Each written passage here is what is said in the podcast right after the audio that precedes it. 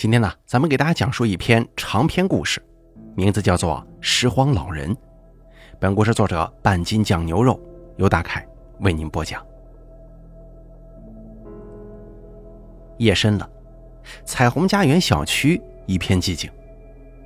男人打着酒嗝，摇晃着走到垃圾桶旁边，解着裤腰带。哗的一声，一条有力的水线清理着垃圾桶上的污渍。垃圾桶里腐败食物的恶臭味让他感到胃中一阵波涛汹涌，还没来得及收起水枪呢，他就忍不住狂呕起来了。呕吐物散发着浓烈的酒气，暂时掩盖住了垃圾桶的恶臭，而男人用自己的方式为家园的环卫工作献出了一份力。紧接着，他就蹒跚离去，小区又重归宁静。半晌之后，又有几户人家熄了灯。一辆破旧的人力三轮车缓缓驶来，链条有些缺油了，转动间发出规律的嘎吱声。三轮车停在了那个尚有余温的垃圾桶旁边，一位身形略显佝偻的老太太拿着长铁钩向垃圾桶走去。藏蓝色的大褂、胶皮手套、套袖和铁钩，这是标准的拾荒四件套啊，不断彰显着老太太的专业。他用钩子翻动着垃圾桶，手法老练。一些瓶瓶罐罐被丢进三轮车里。垃圾桶里的新鲜呕吐物并没在他的脸上掀起一丝波澜。随着钩子越勾越深，忽然之间勾住了什么东西，老太太拉了两下没能拉出来。清理掉上面覆盖的垃圾，借着昏暗的路灯，他分辨出那是一个黑色的大双肩包。摸索着打开一看。老太太当时就倒抽一口凉气，一把合上了背包。飙升的肾上腺素不仅加速了她的心跳和呼吸，也让她的感官仿佛像是猫科动物一般灵敏了。浑浊的双眼激光一般的快速扫描着四周，注视着每一户人家的窗户。许久之后，她确认了处境安全，就拽下右手的胶皮手套，赤手向背包的底部摸去。手掌传来的触感让他心中更加难以平静。不出意外的话，这包里应该满是打着捆的钞票。来不及多想了，老太太猛地拽出背包，在上面套上一层编织袋，压到了三轮车斗的最底部，急速蹬车向小区外驶去。三轮车驶出了彩虹家园，又向着三公里外的恒达新城驶去。这本就上了年纪，再加上极度紧张的心情，老太太一路上停车小便了两次，才终于抵达了恒大新城。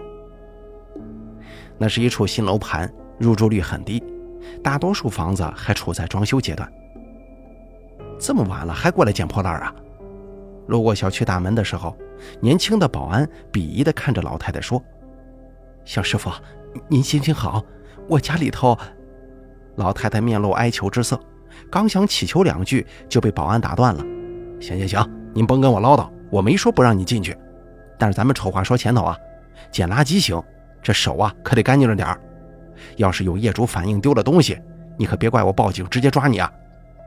老太太频频点头，表示知道规矩，并承诺下次来一定敬奉香烟。行了，赶紧进去吧，谁稀罕抽你的破烟呢？保安不耐烦地摆了摆手，转身回到了值班室。老太太深吸一口气，蹬着三轮向小区深处驶去。她知道那里有栋楼，目前还无人入住。三轮车停在了一栋楼前，周围一片漆黑，静得让人窒息。这个环境对她来说是非常理想的。他扛起那个有些沉重的编织袋。尽可能小声地推开单元门，进去之后立刻从里面反锁。楼道里还没有装照明灯，伸手不见五指。老太太打开了随身携带的手电筒，照着地上的编织袋，这心脏仿佛都跳到嗓子眼了。稍微平静了片刻，她终于鼓起勇气，再次打开那个黑色的双肩包。没错，的确是钞票啊！颤抖着手抽出其中一张。他借着灯光仔细辨别着钞票的真伪，跟废品收购站那帮奸商打了这么多年交道了，老太太早就练就了一双验钞机般的火眼金睛。她抽验了许多张钞票，那都是真钞啊。老太太深深地呼了口气，咽了一下口水，一捆一捆地掏出包里所有的钞票，压抑着心中的兴奋，快速地清点着。这一捆就是一万块，足足一百捆，一百万呢。背包的夹层里，他找到一个笔记本，草草地翻了几下就合上了，像是个账本。他不在乎这个，怎么办呢？望着眼前堆积起来足有一立方米多的巨大财富，这个问题让他心乱如麻。报警上交吗？绝对不可能啊！一百万换一面锦旗，这种买卖他断然不会去做的。这是你在垃圾桶里捡的，就像捡瓶子一样，你捡来就是你的。心中有个声音不断的这样对他说，他觉得这个声音非常有道理啊，于是果断行动起来，把一捆捆钞票整齐的装到了编织袋里，悄悄的打开了单元门。外面仍旧是那般寂静，他小心的把袋子放回车斗的最下面，登车离去。在路过施工垃圾堆放点的时候，他把那个黑色双肩包跟笔记本装到了一条破袋子里，扔向了垃圾堆。明天一早就会有专车来把这些施工垃圾给收走。而回家的路上，老太太畅想着今后的生活，开心的笑了。今天将是她拾荒生涯的最后一天。回家的路上要经过几家小饭馆，老太太平常定期来收瓶子，而这个时候只有老高烧烤还开着门，不过并没有客人。一个中年男人独自坐在门口的烧烤炉旁边抽烟，憨笑着看着推车走来的老太太。哟，李大娘，这么晚了还没回去呢？这两天生意不好，没几个瓶子。您呢也不用给钱了，都拿走吧。说完之后，中年男人起身准备给老太太拿瓶子去。老太太笑呵呵地说：“小高啊，你别忙了，我今天不收瓶子了，我是来买烧烤的。嗨，还买什么呀？”左右今天也没生意，我这炭也不能白生啊！您老想吃点什么，我请了。老太太从兜里摸出一张百元钞票，直接塞进了老高的腰包。你给我烤四十个肉串，要肥一些的，我给我儿子带回去吃。再给我打一杯白酒，天凉了，我想暖暖身子。老高略微有些吃惊，但还是计算出价格，翻着腰包准备找零钱。小高，不用找了。就这样吧。哎呀，这几年每次过来收瓶子，晚上路过你这儿，你怕我饿着，总给我烤馒头片吃。你是个好孩子，这些我心里都有数。这个呢，就当我是还账了。人老了，这说没就没，不想总欠别人的。老高闻言憨笑两声说：“嗨，您瞧您说的什么话呀？您老身子骨这么硬朗，日子长着呢。我看您今天是有啥高兴的事儿吧？”这些年可没见您喝过几回酒，得了，您进屋暖和暖和吧，我马上给您烤。我就不进去了，我成天翻腾垃圾桶，身上脏，我就坐我这小三轮上等着。老高很快端过来一杯白酒，就紧跟着忙活起来了。老太太喝下一大口酒，辛辣入腹，暖意升腾，满意的眯起眼睛。她望着炉中闪烁的炭火，往事渐渐浮现在眼前。他叫李秀琴，七十多载的人生只能用坎坷两个字来形容。饥荒年代，他随父母逃荒来到这座城市，不久之后，父母就先后病逝了。十九岁那年，她嫁给了比自己大八岁的光棍王广富，生了两个孩子。大女儿王英三岁的时候被人贩子拐卖了，至今杳无音信。小儿子王庆长大之后，随父亲王广富在工地做瓦匠。父子俩收入还算不错，一家人过了几年幸福日子，买了套一代户的小房子。那年正打算给儿子说个媳妇儿的时候，工地发生了一起安全事故，王庆失去了双腿。但是黑心的工程队老板却跑路了，王庆没能得到应得的赔偿，从此坐上了轮椅。王广富每日借酒浇愁，一天干活的时候突发脑溢血，从架子上摔了下来。落得个全身瘫痪，失去了语言功能。由于是酒后违规上岗，最后也没能得到多少赔偿金。那年李秀琴五十岁，儿子残废，丈夫瘫痪，她是个坚强的女人，扛起整个家庭的重担了。起初，王庆还是比较懂事的，李秀琴帮他上了一些小商品，王庆就坐在轮椅上摆摊儿。李秀琴听说收废品收入还不错，就买了一台三轮车，干起了收废品的买卖。两个人的收入不多，但也勉强能支撑起这个家。后来，电商行业逐渐成型，在地摊上买东西的人越来越少。王庆也逐渐进入中年了，微薄的收入再加上中年无妻儿。让他的性格变得越来越敏感，越来越暴躁，觉得未来暗淡无光，就开始自暴自弃。他染上了吸烟、酗酒的恶习，不再外出摆摊拒绝了别人介绍的所有工作，终日沉浸在虚幻的网络世界中，衣来伸手，饭来张口的。年近八十的王广富，生命力惊人的顽强依旧健在。李秀琴不怪儿子，命运已经对儿子够不公平的了。他高兴怎么活就怎么活吧，他也不怪王广富，既然这么能活，那么他活一天，他就好好的伺候他一天。这个坚强的女人终于放下了最后的尊严，光收废品已经不够了，她开始翻起了每一个肮脏的垃圾桶。李秀琴总是在想啊，万一哪天自己撒手去了，老头子跟儿子可怎么办呢？糟老头子赖活了这么些年，也算够本了。可是儿子怎么办呢？一定要给儿子多攒些钱，说个媳妇儿，自己才能放心的去。而现在呢，一切都不用担心了。李秀琴望着车里的编织袋，一百万呢，这么多钱，她捡一辈子破烂也换不到啊！要好好计划计划，这钱应该怎么用。他又喝了一大口酒，这苦涩的液体却让李秀琴感到一阵甘甜。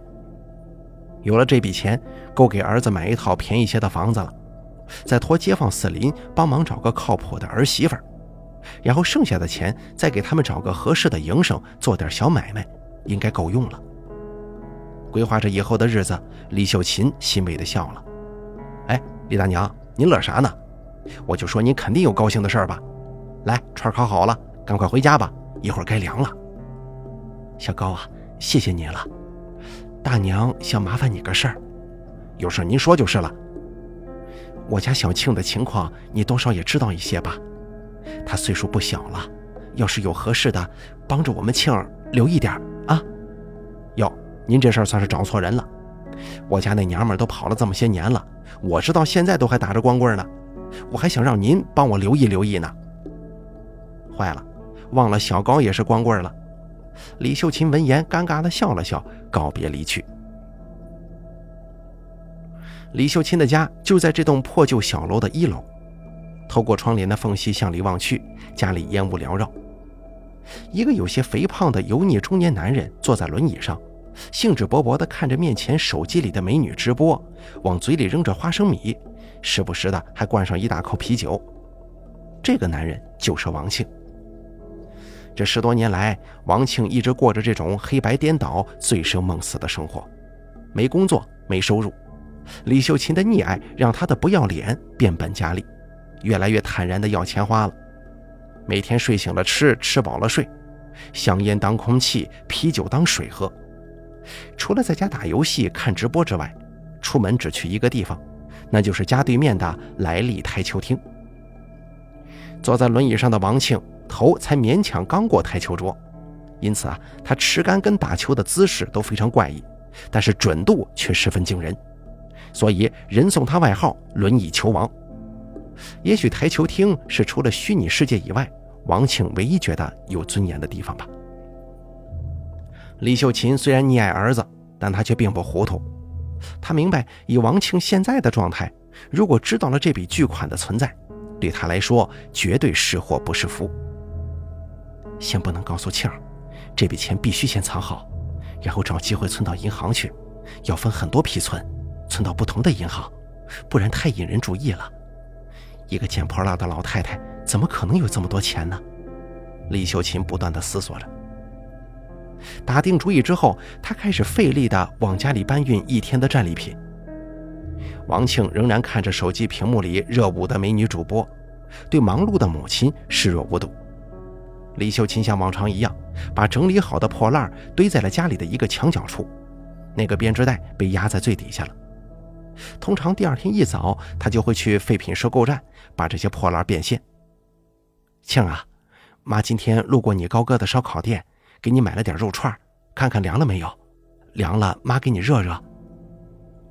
王庆瞟了一眼李秀琴，一把夺过肉串，也顾不上因为太凉而凝住的肥油，大口吃了起来。热个屁热！你见过用蒸锅热烧烤的呀？知道我爱吃烧烤，也不给我买个烤箱。行，买。妈明天就去商场给你买烤箱去啊！得了吧你，都说了好几年了，也没见你买。今天怎么买了这么多串啊？捡钱包了？王庆大口的嚼着，满脸的横肉跟着颤抖，没好气的问：“没有，没捡钱包。”李秀琴看着儿子的吃相，没有半分嫌弃，微笑着回答。那是捡手机了，也没捡手机，就是今天多收了些瓶子，比平常多卖了一些。庆啊，多吃点啊，少喝点酒，对身体不好。行了，你别唠叨了，赶紧进屋看看老头子去吧。不知道是拉了还是挂了，隔着门我都快被熏死了。王庆脑袋向卧室的方向撇了撇，非常厌恶地说。李秀琴似乎早就习惯儿子对父母的这般无礼。摇头叹息着朝卧室走去，推开房门，一阵恶臭当场扑面而来。床上躺着一个骨瘦如柴的老人，表情并不安详，胸口微微的起伏，证明他还活着。老人正是王广富，李秀琴那瘫痪了二十多年的丈夫。李秀琴每天早出晚归，早上走的时候要把父子俩一天的饭都做出来。但王庆通常只顾自己，很少给王广富喂饭。难以想象王广富这些年是怎么坚持活过来的。李秀琴面色平静地收拾着王广富的排泄物，她早就习惯了垃圾桶和排泄物的味道，大脑似乎已经学会了如何屏蔽臭味。给王广富擦洗过身子，换上了干净的衣服，李秀琴坐在床头，小心地给他喂着小米粥。王广富醒了，扫了一眼李秀琴，随即看着天花板发起呆来了，机械地吞咽着。老头子呀，有时候我挺羡慕你的，啥也不用管，啥也不用问，天天躺在这儿给口吃给口喝，都能活这么大岁数。不过这二十多年不好过吧？换成我，我估计早就不想活了。王广富仍旧呆呆地看着天花板，没有半点回应。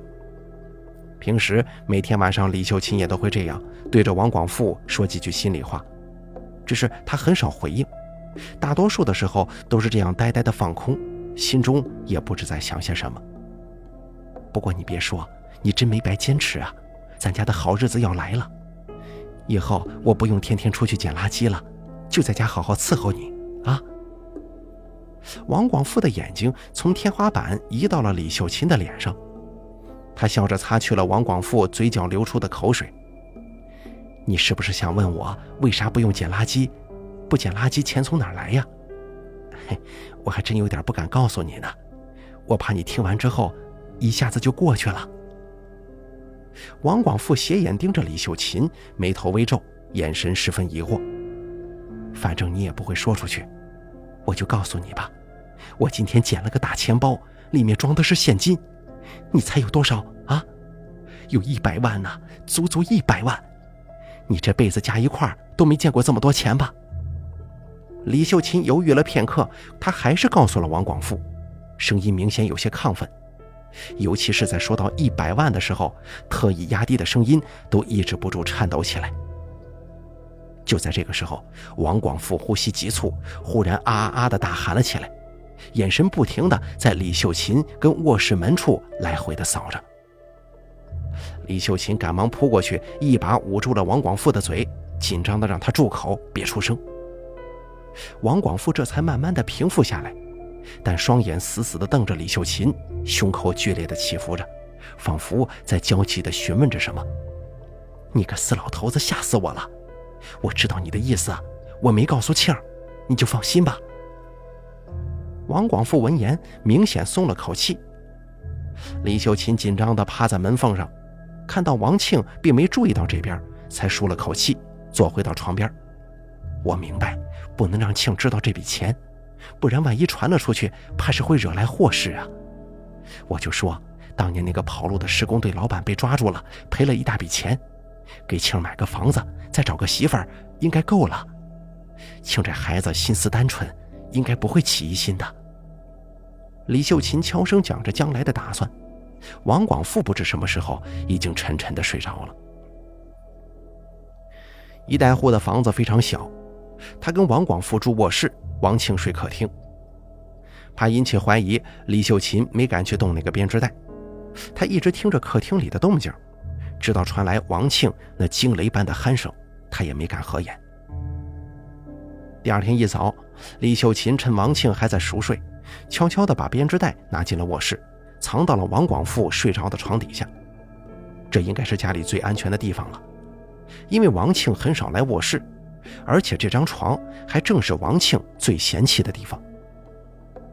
先放家里藏几天吧，这钱来路不明，不敢就这么拿到银行去存，得先避避风头。李秀琴就是这么想的。安顿好编织袋，李秀琴去早市买了新鲜的蔬菜和排骨。除了过年，她很少会买新鲜的菜和肉。一直在菜市场捡商贩扔掉的那些不好的菜叶，就算偶尔买肉，也都是买一些没人要的边角碎肉。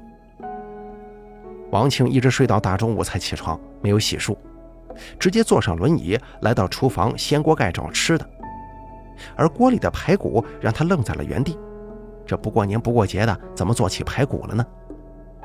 窗外一众中老年妇女的谈话声引起了王庆的注意。因为他听到了当中李秀琴的声音，他张婶啊，这方面你最有能耐了，咱们这一片喜事儿多半都是你给撮合的，我家庆的事儿就拜托你多上上心了。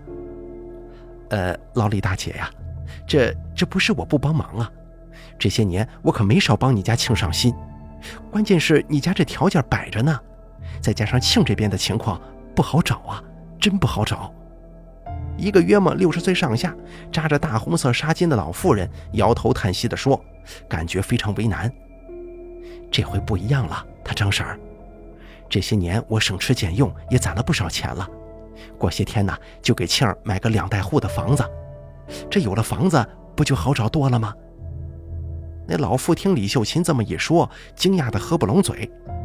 我说：“老李大姐呀，你这些年捡破烂能攒这么些钱吗？”那赶明儿咱一块捡破烂得了。周围的中老年妇女们闻言是一阵哄笑。这些年我过的啥日子，大家伙也都知道。我是舍不得吃，舍不得穿，不就是为了给庆儿买个房子，说个媳妇儿吗？庆儿也老大不小了，我这回呀，也算是拼上了我跟老头子的棺材本了。老姐妹们都帮着我留心留心吧。妇女们闻言也都表示，李秀琴这些年过得确实不容易，能攒下这么多钱，大家伙都佩服得五体投地。于是七嘴八舌地问起李秀琴对儿媳妇有没有什么要求啊？没啥要求，虽然有房子了，但是咱家庆儿确实是残疾人，不好挑人家。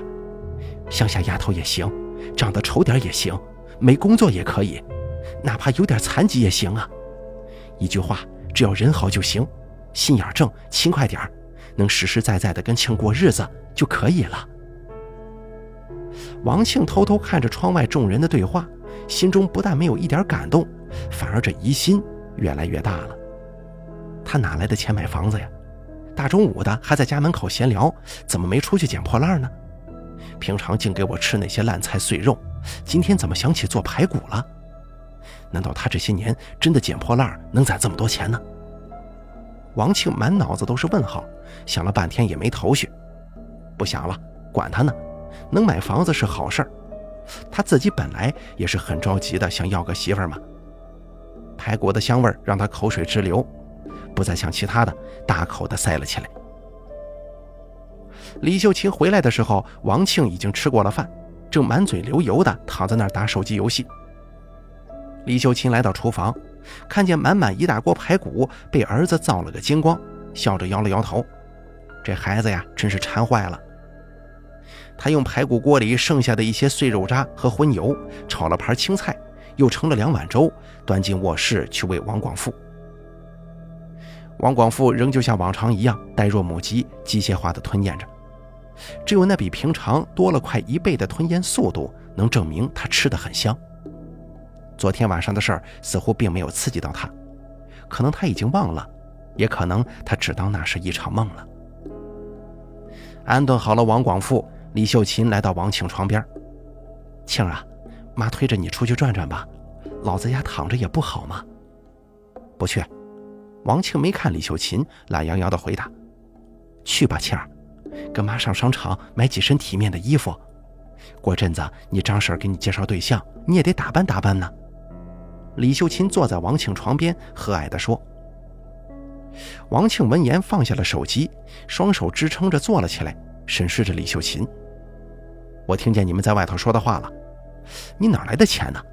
别忽悠我啊，我可不傻，捡破烂能捡来买房子的钱呢。”我就知道瞒不住你，妈跟你说实话吧，但是你记住啊，千万不能声张。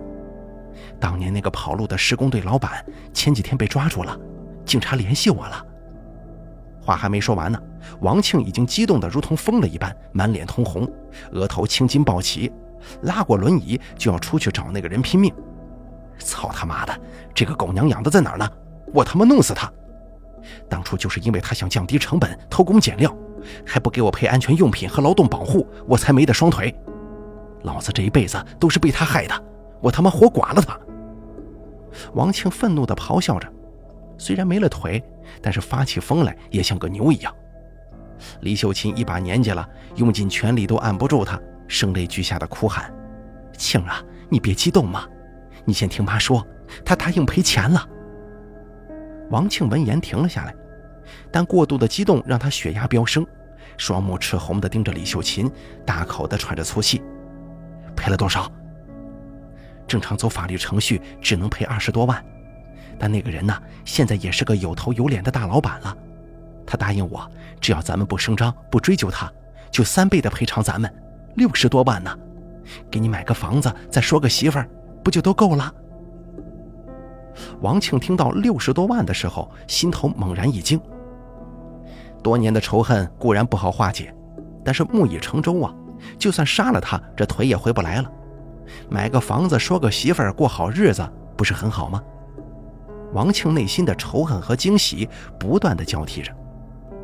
许久之后，回归理智的他选择了接受赔偿。这应该是李秀琴几十年以来最开心的一个下午了。这对母子不知道有多少年没像今天这般亲近了。李秀琴推着王庆在商场里兴高采烈地逛着，不在乎周围人异样的眼光，母子俩释放着难以抑制的喜悦。给王庆置办了好几身体面的衣服之后，在儿子的热心参谋之下，李秀琴给自己也买了一身比较喜庆的红衣服，打算在儿子的婚礼上穿。买完衣服，二人又逛起来家具家电，一同设计着王庆未来的新房子。母子俩的晚饭是在饭店吃的，吃的饺子。当两个人回忆上一次在外面吃饭的时候是哪一年，发现都已经记不清了。直到天黑，二人才一路有说有笑的回了家。贫困的生活似乎从这天开始要结束了。你给老头子做饭吧，我去台球厅玩一会儿。行，青儿你去吧，早点回来歇着啊。李秀琴在厨房忙碌着王广富的晚饭。忽然想起了什么，赶忙追出去拦住了正要出门的王庆。庆啊，你可千万别跟台球厅那两个小子提赔钱的事儿，知道了吗？那两个小子都不是什么好东西，知道咱有钱了，弄不好会起点什么歪心思的。妈，我知道了，你来的正好，我没钱了。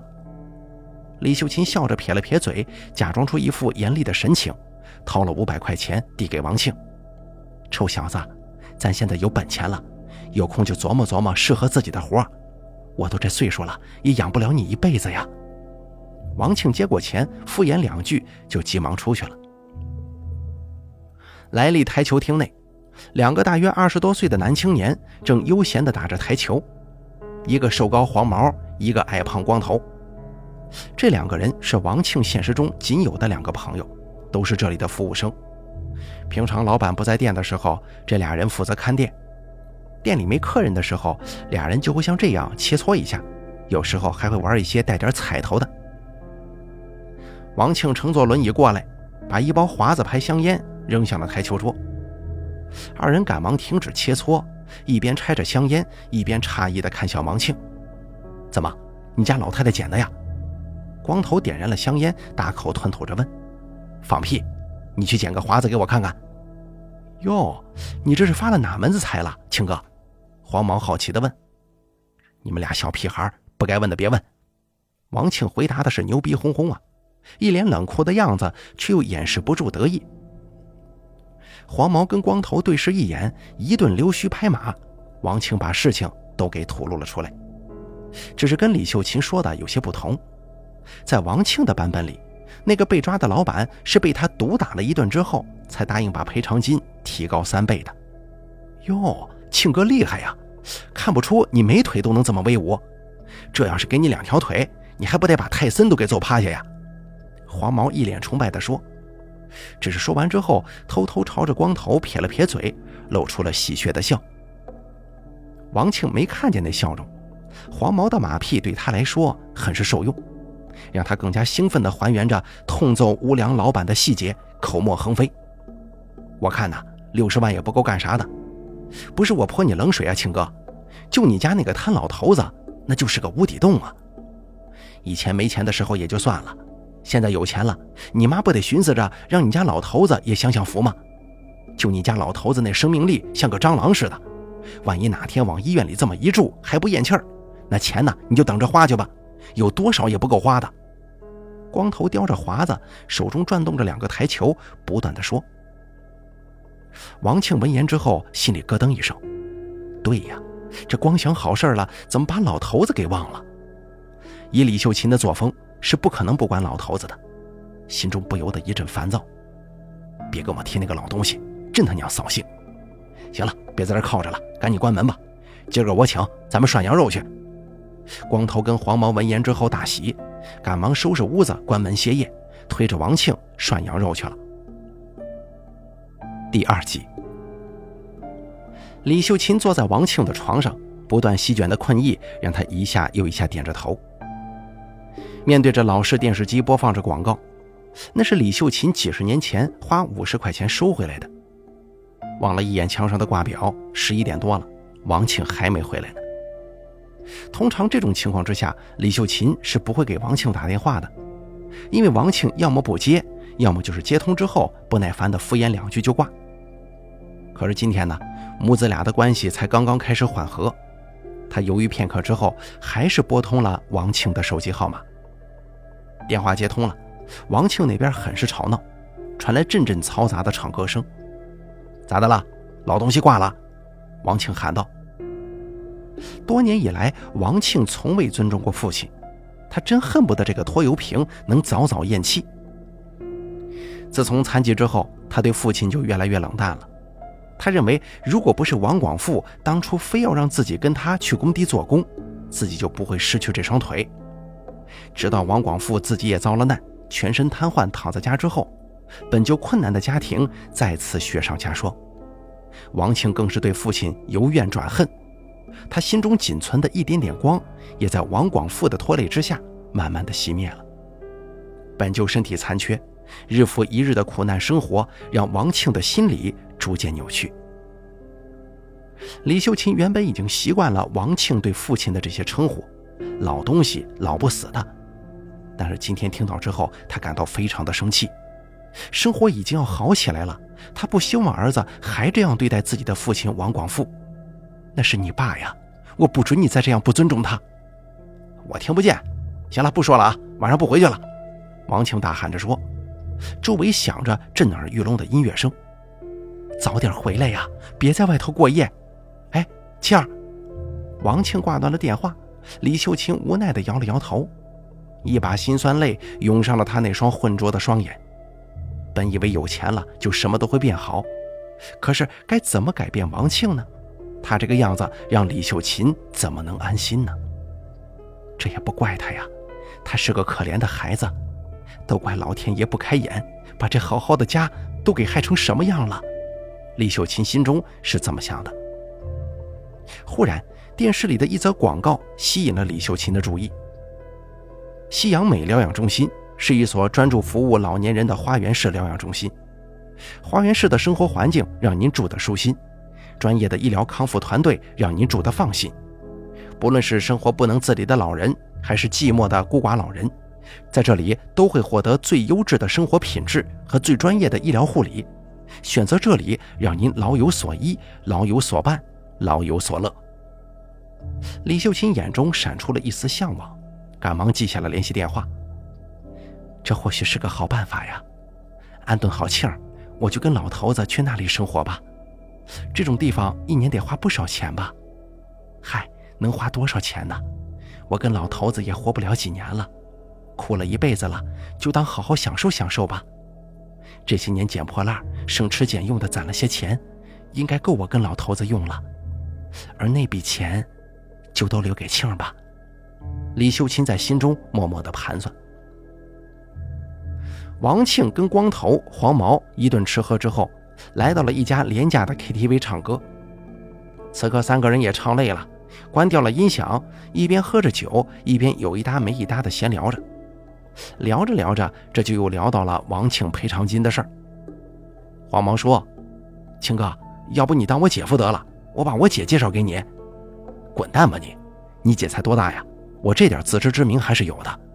哪家年纪轻轻的姑娘能愿意跟着我呀？”王庆笑着骂：“要不你把台球厅兑下来吧，我们哥俩给你打工，你啥也不用管，就当我俩出力入股了，怎么样？”黄毛又问。王庆刚要张口，却被光头给打断了。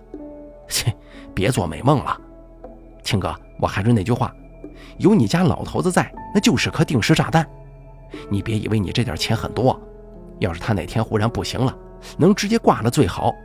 万一他那顽强劲儿又上来了，就是不咽气儿，你家那老太太肯定得花钱救啊。你就算算你那点钱够住几天 ICU 的吧。以前台球厅就黄毛一个服务生。光头是这两年后来的，动起手来下手狠辣，有几次台球厅有人闹事儿，都是光头出面摆平的。他年纪比黄毛大，沉稳老练得多，老板很是欣赏他。我他妈也知道这个理儿，但是我没办法呀，我只能祈祷这老东西别到时候来这么一出，不然好好的日子又得被他拖烂。王庆无奈地说。而光头语重心长地说道。你这光祈祷有什么用啊？啊，事在人为，知道吗？王庆觉察出了光头话外的意思，皱起了眉头，目光直视光头。你的意思是？光头没说话，目光跟王庆撞在一起，牙关紧锁，表情狠厉，抬手在自己脖子上这么一划。哎，不行不行，绝对不行！再怎么说他是我爸呀，我他妈怎么能？王庆激动地说：“你别激动嘛。”我就是好心提醒你，我看你这人呢挺不容易的，今年四十几了，都快五十了吧？这笔钱要是败坏没了，你还有别的赔偿款吗？啊？怎么做是你自己的事儿，跟我一毛钱关系都没有。咱先说好了。光头自顾自地拿起酒杯一饮而尽。王庆点燃一根华子抽了起来，久久沉默不语。王庆是第二天下午才回到家里的。门口放着一双陌生的女士高跟鞋，他朝卧室望去，只见卧室的门虚掩着，里面传来了李秀琴跟一个陌生女人的交谈声。李大娘，您的眼光没错，综合您家目前的情况，西洋美疗养中心绝对是您最好的选择了。姑娘啊，大娘相信你，你那里的情况我了解了，都挺好的，我也很满意，就是这价格，能不能再优惠点啊？你也看见了，我家里挺困难的。大娘，您刚才不也瞧见了吗？我是刚刚特意请示了领导，把您这里的情况跟我们领导反映了，领导才给出最大的优惠的。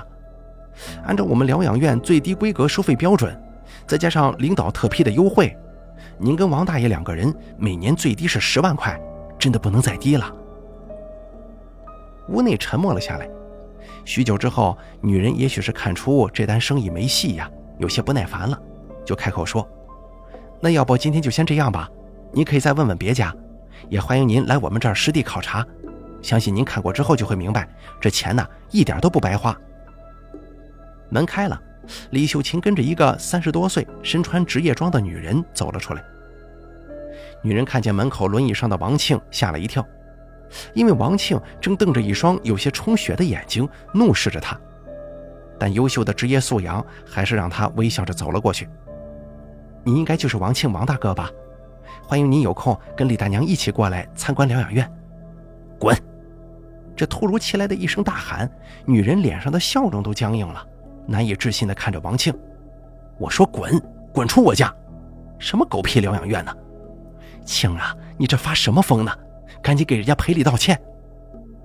女人气得浑身颤抖，穿上高跟鞋，一把推开房门，回头看着王庆，嘲讽地说：“你算什么东西呀？也不撒泡尿照照自己，还让我滚呢？就你们这穷酸相，还想住疗养中心呢？这是天大的笑话！活该你残疾，你就是个垃圾！”说完之后，女人摔门离去。王庆气得想要追出去。但无奈行动不便，出去的时候，女人早就驾车走远了。这次李秀琴跟王庆出人意料的没有争吵，李秀琴没解释疗养院的事儿，王庆也没说为什么自己会发脾气。李秀琴回屋默默的哭了一会儿，还是觉得自己想的太天真了。疗养院竟然那么贵，儿子也不省心，还是自己亲自来照顾老头子吧。王庆愣愣地躺在床上，一言不发。本就扭曲的心，在听到刚刚的那番对话之后，变得彻底冰冷了。他要得到那笔钱，必须把钱掌握在自己手里才能心安。他得找个理由把李秀琴支出去，然后寻找那笔赔偿金。这么大一笔钱，应该在存折或者银行卡里呀。希望他别是随身携带就好。妈，我饿了，我想吃高哥家的烧烤了。不一会儿，李秀琴走了出来。臭小子，不跟你妈闹脾气了？行，我这就给你买去，在家等着。你慢点骑车，注意安全。李秀琴笑着点头答应。儿子什么时候这么懂事了？王庆在窗前看着李秀琴骑车远去，就赶紧开始了搜索。家里很小啊，能藏东西的地方很有限。他逐步寻找着，不一会儿就已经大汗淋漓了。推开卧室的门，王广富仍旧在床上熟睡着。屋里干净整洁，不再像过去那样凌乱。看来是李秀琴这两天刚刚打扫过，这也大大降低了王庆的搜索难度。他仔细翻找着房间里的床头柜和衣柜，都没找到。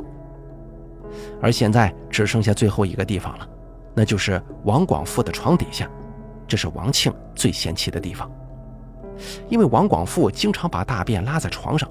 所以在王庆眼中，这张床跟马桶没什么两样。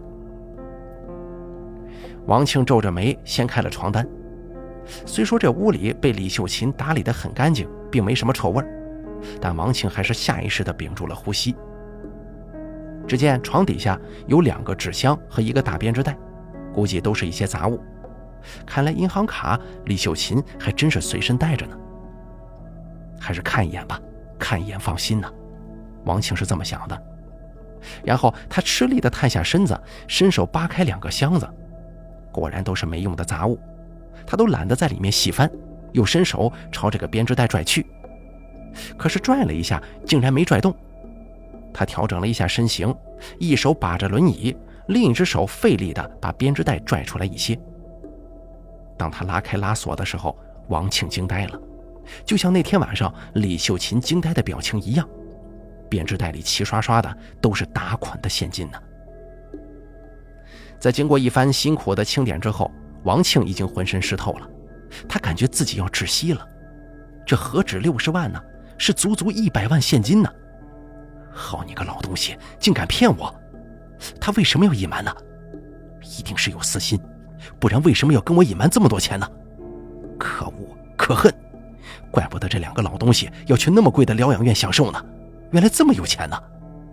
我的腿都没了，我都快五十的人了，我连个娘们都没有。你们这两个老不死的，凭什么花我的钱呢？这是用我的腿换来的钱。一百万呢！我是百万富翁了，我是有钱人了。我就看看谁他妈敢瞧不起我！王庆这会儿感觉头很晕，各种想法在心中吵个不停。他就这样呆呆的看着眼前的一袋子钱，时而傻笑，时而愤怒。良久之后，王庆抬眼看向床上睡着的王广富，稀疏的几缕白发，皮包骨一样的面庞，半张着嘴吃力地呼吸着，表情很是痛苦。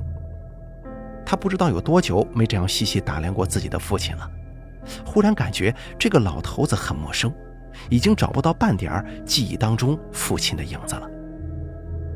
王庆的眼中闪过一丝悲伤，但是这丝悲伤瞬间就被仇恨所代替。这是我的钱，是我用两条腿换来的，谁也不能夺走我的钱。王庆心里这样咆哮着，眼神很复杂，泪光闪动。他牙关紧锁，呼吸越来越粗重急促，握紧双拳，指甲都快刺破他的手掌了。一个可怕的想法正在逐渐扩大，占领着王庆本就阴暗的心。走廊里传来熟悉的脚步声，李秀琴回来了。王庆已经换上了一身干爽的衣服，靠在床上看着手机。那个编织袋已经被他转移到了自己的床底下。庆啊，你高哥听说了你拿到赔偿金的事儿，也替你高兴。今天的烧烤跟好酒都是你高哥请的。李秀琴笑着扬了扬手中的袋子，里面的肉串装得满满当当，一股炭火独有的烧烤香气充满了整个屋子。看妈给你买啥了？微波炉呀，这下子不用再担心串凉了，用这个热一热，就跟刚烤出来的是一个样子。李秀琴把一个小箱子抱到了王庆的桌子上。王庆看着微波炉，没说话，只是笑了笑，笑得有些僵硬。慢慢吃吧，啊，多吃点少喝酒。我去给你爸喂饭去了。说完之后，李秀琴向卧室走去。妈，咱们一块吃吧，咱娘俩喝一点。老头子，你不用管了，我刚才喂过他了。李秀琴闻言一愣，疑惑地看了一眼王庆，有些不相信，还是推开了卧室的门。推开之后一看，王广富安静地睡着，床头放着碗筷跟一些剩菜剩饭。李秀琴关上了卧室的门，笑看着王庆，笑容是那么慈祥，眼中流下了两行热泪。坚强了一辈子的心，在这一刻慢慢融化了。儿子终于懂事了，他心里最放心不下的事儿也能放了。好，咱娘俩一块吃。好儿子，妈陪你喝点白的啊。李秀琴擦干了眼泪，坐到了王庆对面，看着王庆，笑得越发开心了。如果说捡到钱的那一天是李秀琴最开心的一天，那今天无疑是李秀琴最幸福的一天。李秀琴今天的话很多，这些年的所见所闻，这些年的酸甜苦辣，回忆着过去，畅想着未来。可是王庆今天的话很少，一直是李秀琴在说，王庆在听，很少搭话。在王庆的频频举杯之下，李秀琴虽然酒量不错，但也有些招架不住了，毕竟岁数不饶人嘛。儿啊，妈困了，年纪大了也不中用了，你慢慢吃吧。少喝点酒，早点歇着。李秀琴眼中已经有了几分醉意，笑着摸了摸王庆的头发，就起身向卧室走去。王庆面色潮红地看着李秀琴走进卧室，眼中尽是冰冷。他掏出手机给光头发了条短信，仰头就把杯中的白酒一饮而尽。超载的膀胱催促着李秀琴，吃力地睁开沉重的双眼。借着月光看向墙上的挂钟，凌晨两点钟了。房间里弥漫着一股难闻的臭气，应该是老头子又拉在床上了吧？李秀琴挣扎着起身，有些头疼。哎呀，真是老了，才喝这点酒就吃不消了。他端起盆子，推门向厕所走去。客厅没人，王庆不在家，不知道这小子大半夜的又跑到哪儿野去了。才走没几步呢，忽然一阵无力感袭上全身，他不由自主地丢掉了盆子，一个趔趄，差点跌倒，扶着墙壁，顿时感觉头晕目眩，眼前发黑。就在这个时候，李秀琴听到了一阵几乎是细不可闻的气流声，在这寂静的深夜是那么的刺耳。李秀琴吃力地抬眼向声音的方向看去，不好，两个炉灶的开关都开到了最大。正在疯狂地释放着煤气呢，李秀琴这一刻仿佛明白了什么，又仿佛什么都不明白了，只觉得肝胆俱裂。人类求生的本能促使着他用尽全身的力气，迈开已经越来越麻木的双脚向大门走去。推开大门之后，李秀琴紧跟着重重摔倒，他用最后的力气爬到了对门，抬手砸了两下房门，喊了几声救命，随后他眼前一黑，晕死过去了。李秀琴好像做了一个很长很长的梦，感觉头很沉。她吃力地睁开了双眼，入眼尽是白色，原来是医院的病房啊！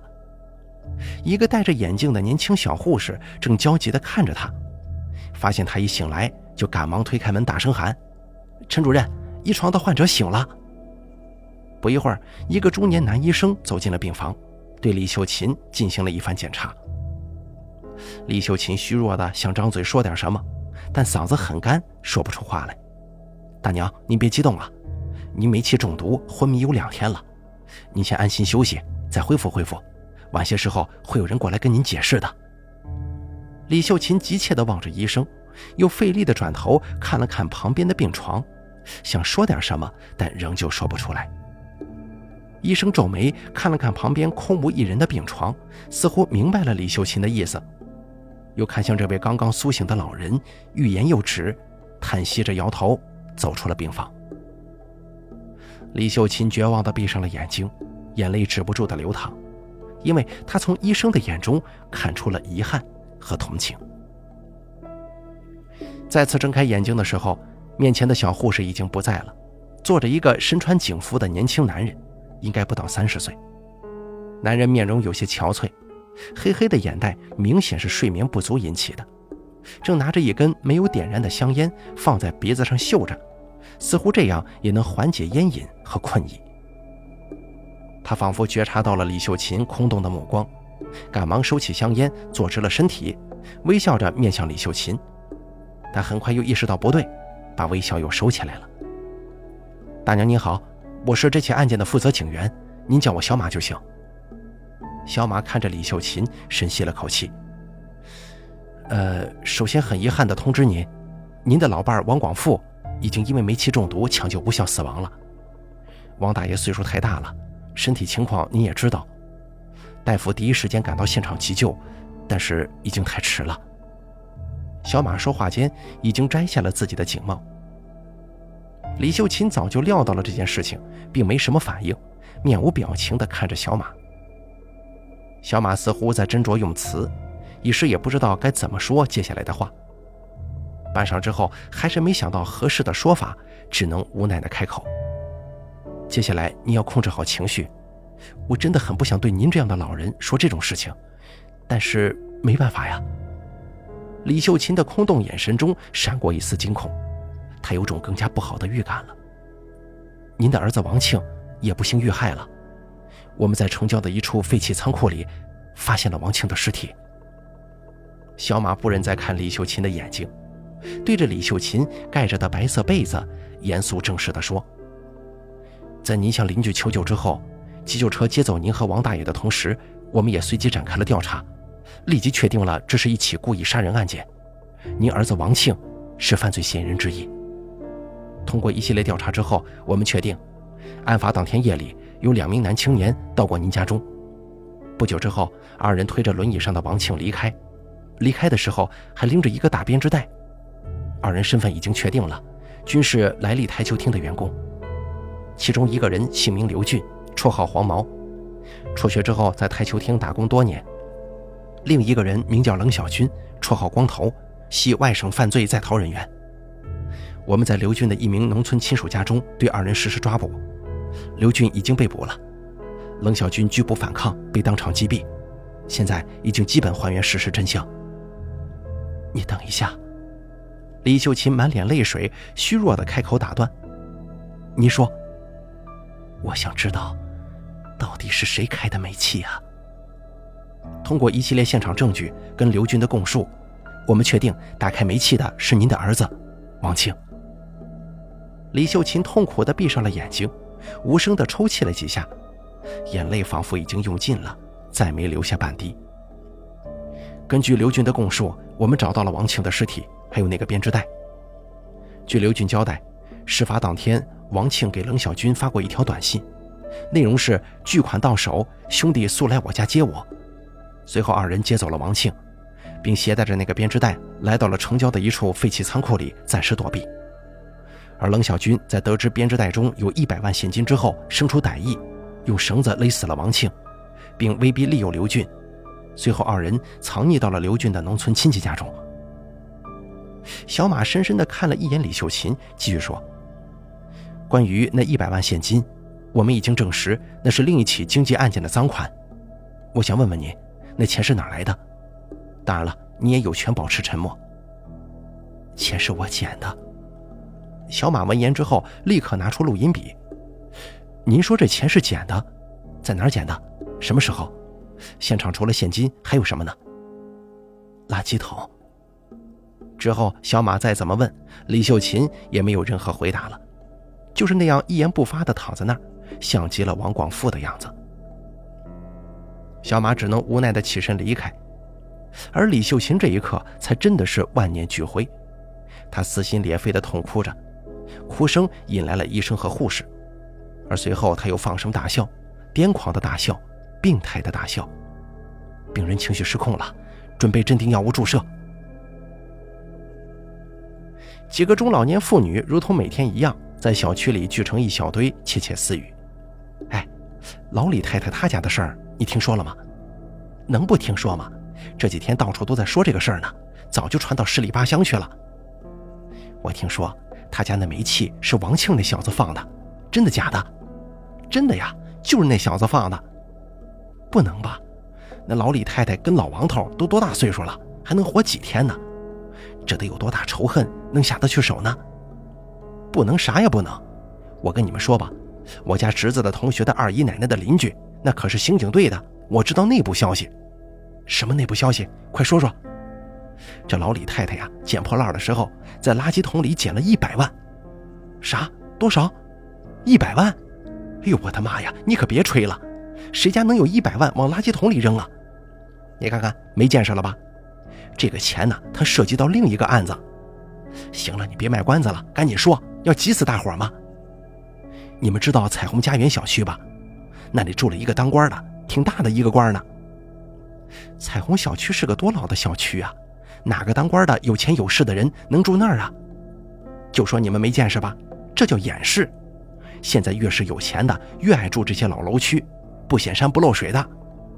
哦，你别说，有点道理呀。然后呢？为啥把钱扔了？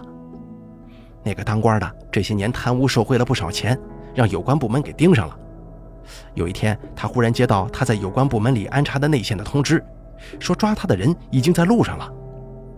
那个时候，他家可是有一百万的现金呢。这要是被抓了，那不就是罪证吗？他想转移出去，来不及了。最后想出了一个办法，就是把钱装到兜子里，扔到垃圾桶中，这不就没证据了吗？但是谁能想到？让这个拾破烂的给捡走了，我就说嘛，老李太太这阵子咋不去捡破烂了？天天求大家帮着给他家王庆找媳妇儿，这不还张罗着要买房子呢？我就知道他是撒谎，捡破烂还能攒到买房子的钱呢，真是扯淡。那后来呢？后来还不简单啊，人为财死，鸟为食亡呗。王庆为了钱要杀他爹妈。一个残疾人带着这么多钱不好跑，找了两个人帮忙，最后还被这两个帮忙的给杀了。哟，这老李太太也真是够命苦的呀，辛辛苦苦一辈子，到头来这一场空呢，啥命啊这是？行了，别说了，老李太太过来了。李秀琴穿着一身庄重且略显隆重的红衣服，骑着那辆三轮车向众人这边驶来。那衣服正是当初跟王庆在商场买的。打算在王庆婚礼上穿的那一件。他婶子，给我家庆儿留心着点好姑娘啊！我们过阵子就买新房了。李秀琴声音沙哑的朝众人这边说，面带微笑，但是眼神空空洞洞。众人交换了一下眼神，没人答话，慌忙的四散离去了。李秀琴骑着三轮车，洋溢着一脸幸福的笑容。三轮车驶入了彩虹家园小区，他一步一顿地慢慢走到那个不平凡的垃圾桶旁边，拿着一条长钩子翻动了起来。一个还剩半瓶的可乐被翻了出来，李秀琴熟练地拧开瓶盖，把可乐倒进垃圾桶。多捡点瓶子，最近瓶子贵，卖了给庆儿买烧烤吃，庆儿最爱吃烧烤了。李秀琴捏扁了瓶子，扔向了三轮车的后斗里。好了，本期这个叫做“拾荒老人”的故事就给大家说到这儿了，感谢您的收听。本故事作者半斤酱牛肉由大凯为您播讲。